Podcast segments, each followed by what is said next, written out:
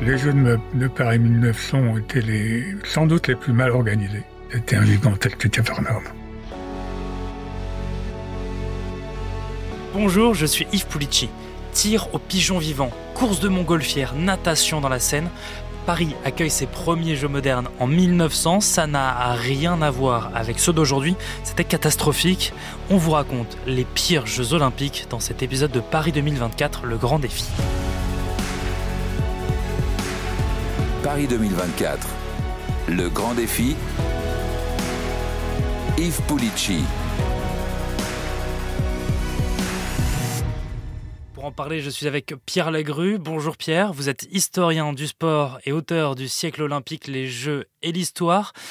Vous connaissez bien les Jeux de 1900. Pouvez nous rappeler quel était le contexte de ces Jeux? Les Jeux de 1900, ils sont très intéressants quand on s'intéresse à l'histoire olympique parce qu'ils sont atypiques. En fait, il faut remonter huit ans plus tôt en 1892, Coubertin organise une conférence à la Sorbonne dans laquelle, à la fin, il demande le rétablissement des Jeux Olympiques. Et toute l'assistance rigole complètement. On le prend pour un, illuminé. Donc euh, il repart un petit peu bête, mais il perd pas le nord. Et en 1894, il convoque un congrès euh, olympique plus structuré, mais entre-temps, il a pris des assurances auprès des étrangers et euh, le rétablissement des Jeux olympiques est voté à l'unanimité euh, dans l'enthousiasme. Et Coubertin voulait que les premiers Jeux olympiques aient lieu en 1900 à Paris. Bon, à Paris parce que c'est chez lui. 1900 mm. parce que c'est la première date du XXe siècle. En fait, non, la dernière du XIXe, mais c'est une date marquante. Mais les congressistes sont tellement enthousiastes et le congrès, le, le grec Dimitrios Biteras, lui propose que les Jeux aient lieu à Athènes en 1896. Et toute l'Assemblée accepte que les premiers Jeux olympiques aient lieu à Athènes en 1896, les deuxièmes auront donc lieu à Paris en 1900. Coubertin est un peu pris de court. Les Jeux de 1887 sont organisés à la va-vite, mais c'est une, vraie réussite. Une vraie réussite. Il n'y a pas beaucoup de sports en, 80, 1896. Les sports euh, majeurs de l'Olympisme sont présents. Il y a l'athlétisme, la natation, le cyclisme, l'escrime, euh, la gymnastique. Il aurait dû y avoir aussi l'aviron et la voile, mais les, épreuves ont été annulées à cause de la météo. Et Paris, ça va être complètement différent parce qu'il va y avoir une refusion d'épreuves. Parce qu'en 1900, on veut faire les choses en grand? Non, alors, non en, en 1900, ce qui se passe, c'est que les Jeux Olympiques, pour la France, ça a aucun impact. Faut faut pas avoir l'idée qu'on a maintenant. Et maintenant, les Jeux Olympiques, c'est un événement soi-même, un gros événement qui se prépare euh, des années à l'avant. En 1900, les Jeux Olympiques, ils viennent de naître et ça intéresse pas grand monde. En France, le grand événement de 1900, c'est l'exposition universelle. C'est l'époque des, des expositions universelles et ça, c'est un événement majeur. Et le commissaire général de l'exposition, Alfred Picard, donc il présente le programme de l'exposition il veut que dans ce cadre-là, il y ait des concours athlétiques. Il a l'accord en dès 1893, il a eu l'accord euh, du gouvernement, mais petit à petit, il devient plus ambitieux et il veut que ces concours d'athlétique aient le caractère de Jeux olympiques. Alors Coubertin est complètement opposé à ça parce que c'est pas du tout la conception du sport. Picard, lui, veut que ce soit ouvert au plus grand nombre. Coubertin, c'est quand même l'élitiste, c'est l'athlète euh, de premier ordre. Donc Coubertin se rebelle, il crée un comité d'organisation des Jeux Olympiques de 1900 avec des martyrs et des barons, mais finalement ce comité se dissout très vite parce que ça n'intéresse personne. Et les Jeux Olympiques d'Alfred Picard euh, vont avoir lieu. Donc Coubertin est écarté du processus euh, de désignation et va être écarté de toutes les décisions. Les Jeux Olympiques sont une partie de l'exposition universelle. Ils durent 135 jours de mai à octobre. Ça a duré cinq mois et euh, en 1900, ça ne portait pas le nom de Jeux olympiques, mais de concours internationaux d'exercice physique et de sport. Voilà, c'était l'application officielle d'Alfred Picard, mais après, c'est devenu les Jeux olympiques. Et ça a fait d'ailleurs un fatrap, ne serait-ce que sur le nombre de participants. Pour Picard, il y a plus de 50 000 participants. Et euh, moins de 1000 pour, pour, le euh, CIO. Moins de 1000 pour le CIO. C'est pas un événement majeur. Il n'y a pas de, de construction spécifique pour les Jeux. Il n'y a pas de stade. La seule construction spécifique pour les Jeux, c'est la piste de cyclisme euh, Porte de Vincennes, la CIPAL, qui existe encore. Et sinon, les, les compétitions d'athlétisme ont lieu à la Croix-Catlan. Il y a beaucoup de choses qui se déroulent à la Croix-Catlan et les épreuves de natation se déroulent dans la Seine. comme ça va être une- un peu le cas Comme l'année paraît-il, prochaine. en 2024. Les, les épreuves de natation dans la Seine, c'est intéressant aussi parce que donc la Seine n'est pas polluée, mais pendant les, les épreuves de natation, la circulation pluviale, elle n'est pas arrêtée. C'est-à-dire que les nageurs, euh, ils font leur course et à côté, il y a des bateaux qui passent. Mais ils ont eu un problème de pollution aussi en 1900 euh, dans la Seine. pour les épreuves de pêche à la ligne. Comme quoi, il y a eu de la pêche à la ligne aux Jeux Olympiques euh, de 1900. qui n'a- Le concours de pêche à la ligne n'a pas été reconnu comme une épreuve olympique, contrairement au croquet. Mais effectivement, il y a, une, il y a une, un épisode de pollution. Et en fait, les pêcheurs euh, venus du monde entier n'ont rien remonté parce qu'il y avait eu une pollution. Les étrangers ne savaient pas qu'il y avait eu une pollution, donc ils s'étaient mis à un endroit où ils pensaient prendre de plus gros poissons. mais Il n'y en avait pas. Ça ressemblait à quoi Paris en 1900 En 1900, c'était euh, le Paris, c'était, ça restait le Paris populaire, c'était euh, le Paris post-haussmannien. On va bien le voir au moment du marathon. Parce que le marathon de Paris en 1900 se déroule sur les portifs. C'est ce qu'on appelle le marathon des fortifs. Il y a les fortifications de Paris et le marathon va épouser un peu les fortifications de Paris. Et il y a toute une vie populaire dans Paris qui ne s'arrête pas du tout hein, pour les Jeux Olympiques. À l'époque, euh, Paris, c'est une ville euh, travailleuse, c'est une ville euh, ouvrière. Les concours olympiques, les Parisiens s'en foutent. hein. D'ailleurs, il y a aussi une anecdote sur le marathon des Jeux de Paris, celle qui se déroule sous la canicule, comme ça va sans doute être le cas en 2024. Alors, le vainqueur, c'est Michel Théato. C'était un ouvrier ébéniste de Saint-Mandé et qui s'était inscrit parce qu'à l'époque, on s'inscrivait de manière individuelle. Donc, il s'était inscrit pour participer au marathon qu'il va gagner. Donc, il est considéré comme français. Mais en fait, il n'était pas français.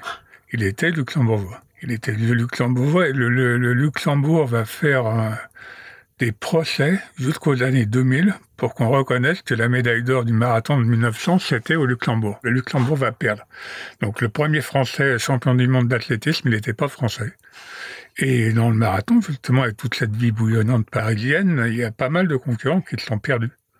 Il y a notamment un Canadien, Dick Grant, qui a dit qu'il avait été agressé, qu'on lui avait fait pas, pas mal de tort et qui a fait un procès, deux procès, il l'a perdu. C'était un peu le bazar ces jeux. Oui, c'était euh, du grand n'importe quoi, sans aucune organisation, avec euh, des épreuves étranges. euh.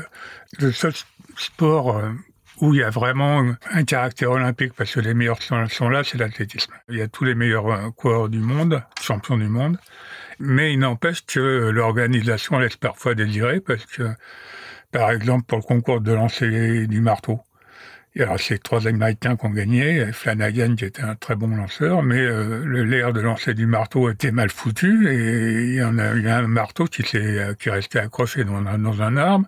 Il y avait des arbres sur la piste de, un, de il y en lancer. avait un, il y en avait un qui était à côté de la pile de lancer du marteau, de l'air de lancer du marteau. Mais surtout, il y a deux Suédois qu'on n'avait jamais fait. C'était des lanceurs de disques qui ont participé au concours. Alors leur marteau, il partait dans le public. Donc euh, le public qui s'approchait, il l'a- il l'a battu en retraite, ce tout le contraire pour le en hauteur. C'est l'Américain Irving Baxter qui a remporté le concours de saut en hauteur. Une fois qu'il avait remporté, c'est comme ça se fait beaucoup maintenant, il a tenté de battre le record du monde. Donc il, s'est- il a fait monter la barre, mais il n'a jamais pu prendre son élan. Parce qu'il y a tellement de spectateurs qui étaient agglutinés pour venir le voir que, euh, eh ben, il n'a pas pu prendre son élan. Ok. Donc, au bout d'un moment, il en, il en a eu marre, il est reparti. Sur les sports insolites, Oui. il y en a eu. On a eu du saut en longueur à cheval, de la natation avec obstacle. Oui, c'était un 200 mètres avec obstacle.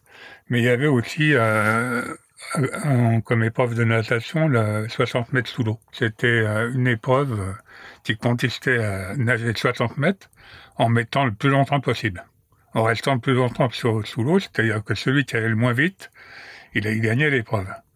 Et de fait, c'est un Français qui a gagné, Charles de Vandeville. Et tout le monde l'a oublié parce qu'au moment où Laure Manodou a commencé à devenu champion olympique, tout le monde s'est rappelé de Jean Boiteux, qui est pour beaucoup le seul, c'était le premier champion olympique de natation. Alors qu'en fait, Charles de Vandeville avait remporté ce 60 mètres sous l'eau en 1900. Et il y a même un concurrent néerlandais qui est resté plus longtemps, mais il s'est perdu, il a tourné en rond. Donc il n'a pas fait les 60 mètres, il a fait qu'une quinzaine de mètres. Il y avait un concours de Oui, montgolfière. oui, oui, c'était peu de la démonstration. C'était pas considéré comme, comme une épreuve sportive. Il y avait aussi, il y avait aussi de l'automobile. Il y avait Oui, aussi il y avait une course de voiture entre Paris et Toulouse. Il y avait une course de, voitures entre Paris et Toulouse. Il y avait tout un tas de choses qui étaient plus raccrochées à l'exposition universelle. Et après, c'est le comité olympique qui a essayé de, de faire le tri. Le tir au pigeon vivant, Ouais, tir au pigeon vivant. ça c'était de la démonstration aussi. Ah ou- non, non, non, le tir au pigeon vivant, c'était pas de la démonstration, c'était une vraie compétition. Et celle-là était reconnue euh, par le comité inter- international Mais ça a été la dernière fois qu'ils en ont fait. C'était la première et la dernière fois. Ouais. Après, ils ont pris des pigeons d'argile quand même. Mais là, c'était des pigeons vivants et c'est un Belge, je crois, qui a, qui a gagné. Et- Ça ressemblait à quoi le- une compétition de tir au pigeon comme, le bal, comme le sauf qu'au lieu que ce soit des plateaux qui partent, c'était des pigeons vivants. Et ils lançaient des pigeons Ils vivants. en lançaient des euh, pigeons. Ils libéraient des pigeons qui entraient dans le... puis le tireur abattait les pigeons. Il y a eu une compétition de tir au canon aussi. Tir au canon, c'est pas une compétition olympique. C'était, ça faisait partie du programme de, de l'exposition universelle et ça a même donné une polémique parce qu'il y a des spectateurs qui avaient acheté des billets pour venir y assister, ils n'ont pas pu. Pour le secret de la défense, et les spectateurs n'ont pas eu le droit d'assister au concours de tir au canon. Donc le tir au canon, c'est fait entre militaires, c'est surtout le tir au canon, les spectateurs, euh, c'est, c'est pas évident. C'est dangereux. hein. Donc c'est dangereux. Donc le tir au canon, c'est fait sans spectateurs. Les Jeux de 1900, c'était aussi les premiers jeux où il y a des femmes qui ont participé. Oui, il y a des femmes qui participent. 22 femmes sur 997 participants. Oui, mais c'est des femmes qui participent sans y avoir été conviées. Parce que, donc en 1896, il n'y a pas de femmes. Et en 1900, comme c'est dans le cadre de l'exposition universelle, les femmes, participent au tennis et au golf. Au tennis, il y a des compétitions de tennis qui sont organisées sur le même modèle que les grands tournois de l'époque. Le grand tournoi de l'époque, c'est Wimbledon. Et donc, il y a une compétition féminine. La première championne olympique, c'est Charlotte Cooper, une Britannique. Et donc, il y a des, des épreuves féminines et mixtes en tennis. Et il y a aussi un tournoi de golf féminin qui est remporté, alors c'est tout à fait surprenant, par une américaine, Margaret Abbott, qui est une historienne de l'art qui était en voyage en Europe pour ses, ses travaux et qui a pris part à une compétition de golf qui allait à Compiègne. Elle savait pas du tout que ça faisait partie des Jeux Olympiques. Quand elle est rentrée chez elle, elle dit à tout le monde qu'elle avait gagné un tournoi de golf, c'est tout. Et on pense qu'elle a jamais su qu'elle avait été championne olympique. Quand elle a été reconnue, elle était déjà morte. C'était Comment ça se fait ça? c'est une historienne du sport américaine qui a ressorti ça d'archives euh, d'archives oubliées et qui a rappelé que la le compétition de golf de Compiègne faisait partie des Jeux Olympiques. Donc Margaret Abbott avait été championne olympique. Mais à l'époque, elle était déjà morte. Donc je pense qu'elle a jamais su qu'elle avait été championne olympique. Hmm. Qu'est-ce qui ressemble en 1900 à nos Jeux aujourd'hui? Est-ce qu'ils avaient des médailles, des podiums, des euh, Eh ben non, il n'y avait pas de médaille, il n'y avait pas de podium. une flamme olympique peut-être? Pas de flamme olympique, rien. Rien. Il y avait juste une médaille, il y avait juste une médaille d'argent et je crois un diplôme aussi. La cérémonie du podium, elle a commencé à se faire en 1904, je crois, à Saint- à Saint-Louis. Mais à l'époque, il n'y a pas de, il y a pas de médaille. La flamme olympique, elle arrive qu'en 1928. Il n'y a pas les drapeaux, il n'y a rien. Il n'y a rien de cérémonial olympique, euh, il n'est pas encore en place en Paris 1900. Quand on, fait des recherches, on s'aperçoit qu'il y a un champion olympique inconnu. Et pourtant, il y a des gens qui l'ont cherché. C'est en, en aviron, le 2 avec barreur euh, néerlandais qui s'était qualifié pour la finale. Et ils ont trouvé que leur barreur, il était trop lourd. Donc ils ont pris un petit garçon, un ado qui était euh, là, qui leur a servi de barreur, ils ont gagné. Mais une fois la course terminée, le gamin, il est parti. Et on l'a pas retrouvé. Sur le moment, on l'a peut-être pas beaucoup cherché, parce que comme il n'y avait pas de médaille, donc... Et après, il y a énormément de monde qui a- cherché à savoir qui c'était. Il y a eu Des annonces dans dans les journaux, avec la photo. Personne n'a jamais réussi à savoir qui c'était. Donc c'est le seul champion olympique inconnu. Est-ce que c'était les Jeux les moins bien organisés de l'histoire des Jeux? Sans doute, mais après, il y a eu quand même des choses euh, pires. Si on va jusqu'en 1904 à Saint-Louis, aux États-Unis, et euh, donc en 1904, les Jeux Olympiques devaient avoir lieu à Chicago. Et le président des États-Unis a voulu qu'on les transfère à Saint-Louis qu'il, parce que ça fait correspondre euh, la date avec le centenaire de l'achat de la Louisiane à la France. Il voulait lutter contre la pègre euh, locale, mais en fait, ça a été tout le contraire. Il y avait que des Américains, quelques Canadiens et quelques Européens, mais pas beaucoup, qui vivaient aux États-Unis surtout dans le cadre des Jeux de Saint-Louis. Il y a eu un, événement qui s'appelle l'Anthropologie Day, c'était des Jeux olympiques pour les races inférieures, considérées comme des races inférieures, les Indiens d'Amérique, des Pygmées, euh, des Patagons, qui ont été on leur a fait disputer des, épreuves euh, où forcément ils étaient moins forts que, les autres, ne serait-ce que simplement parce qu'ils n'entraînaient pas. Mmh. Et ça a été euh, une espèce de, validation du racisme scientifique. Alors Coubertin n'était pas à Saint-Louis, mais il avait fait Fafera Nkemeni qui, qui représentait le CIO qui a vraiment protesté parce qu'on n'a pas le droit de faire des discriminations avec les races, on l'a envoyé euh, bouler. Donc les Jeux de, Paris 1900 ont été les, sans doute les plus mal organisés. Et ceux de Saint-Louis 1904, euh, les plus horribles, avec ceux de Berlin en 1936. Mais 1904, c'est encore pire parce que c'était, c'était pendant les Jeux. C'était 1936, c'était la paranazie. 1908 à Londres, ça a été un petit peu euh, compliqué aussi parce que les Jeux devaient avoir lieu à Rome. Ils ont été transférés à Londres parce que le Vésuve avait euh, entraîné en en éruption. Et pour reconstruire Naples, euh, l'Italie a besoin de tous ses fonds. Et les premiers vrais Jeux olympiques bien organisés, c'est ceux de 1912, c'est ceux de, Stockholm. C'est des petits Jeux olympiques, les vraies disciplines. Euh, vraiment, c'est des Jeux olympiques.